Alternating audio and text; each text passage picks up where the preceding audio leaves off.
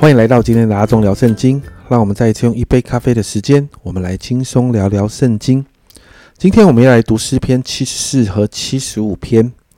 那诗篇七十四篇呢？这一篇也是一首呃训诲诗。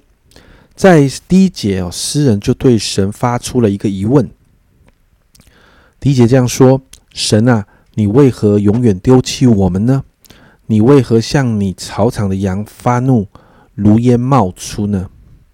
为什么这个问题常常哦是出现在哀歌的当中？那在这里呢，诗人好像哦透过这个为什么，好像明白他们有被神丢弃的状况，是因为神对百姓发怒了。所以呢，在第二到第三节，再一次看到诗人就向神来恳求，求神纪念属他的百姓，并且求神去看仇敌一切的恶事。接着四到八节呢，诗人就谈到那个圣殿很凄惨的状况啊，所以九到十一节，诗人就问神要忍耐仇敌到何时呢？神你何时才能出手拯救百姓，对付仇敌呢？这些在神面前的情绪，就啊带到神的面前抒发完之后。十二到十七节，诗人就开始回顾神是大有能力，并且施行拯救的。在十二节这样说：“神自古以来为我的王，在地上施行拯救。”接着就开始谈到过去神如何用大能来掌管全地，甚至整个世界。而在这样的一个信心的回顾里面，我们就看到十八到二十三节，诗人就再一次向神来恳求，求神兴起拯救。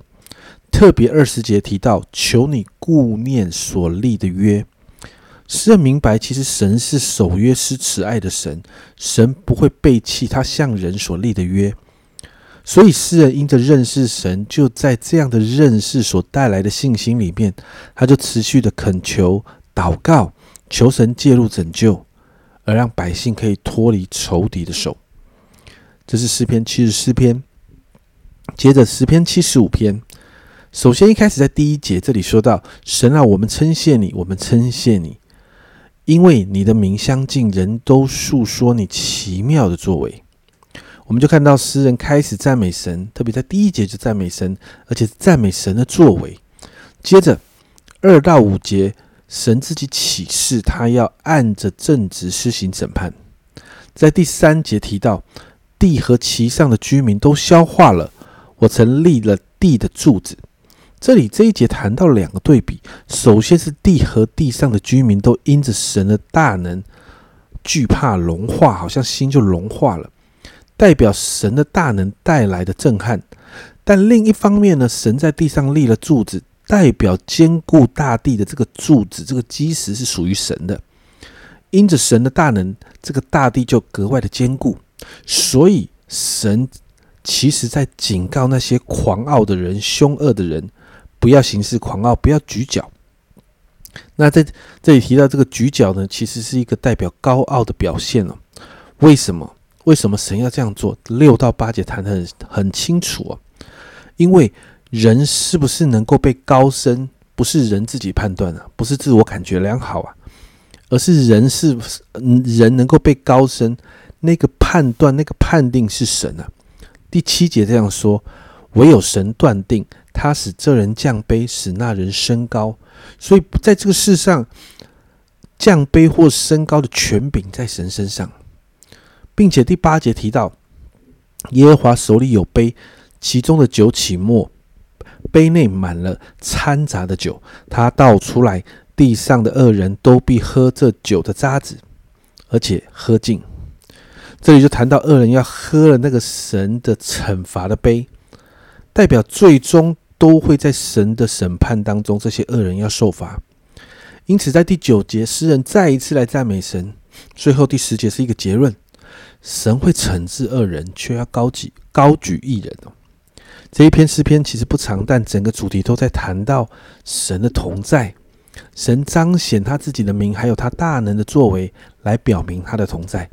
因此，凡是属乎神的人都要明白一件事：神仍然掌权，恶人。神会处理，而神会高举一人。其实这两篇诗篇都让我们看到一件事，就是面对仇敌的逼迫，面对不公不义的事，没有错，在这个世上、世界上，我们常常要面对这样的事情，但我们要学习把我们的眼目拉回神那里。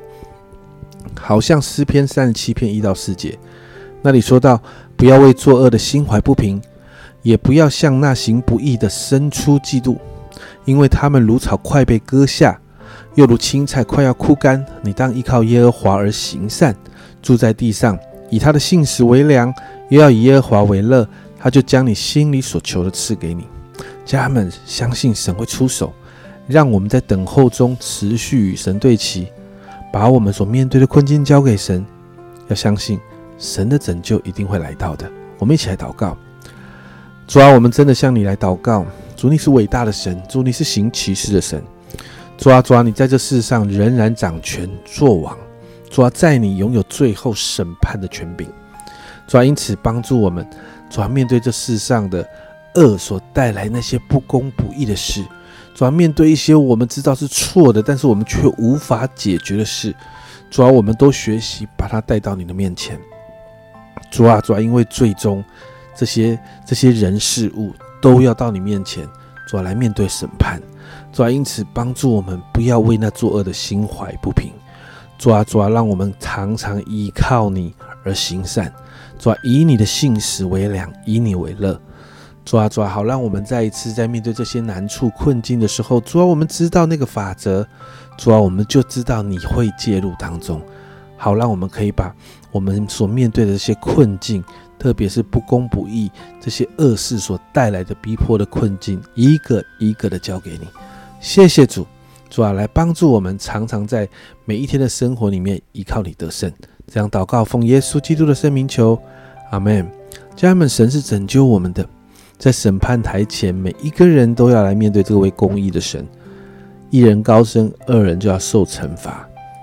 神在我们的困境中，你要相信他仍然掌权的。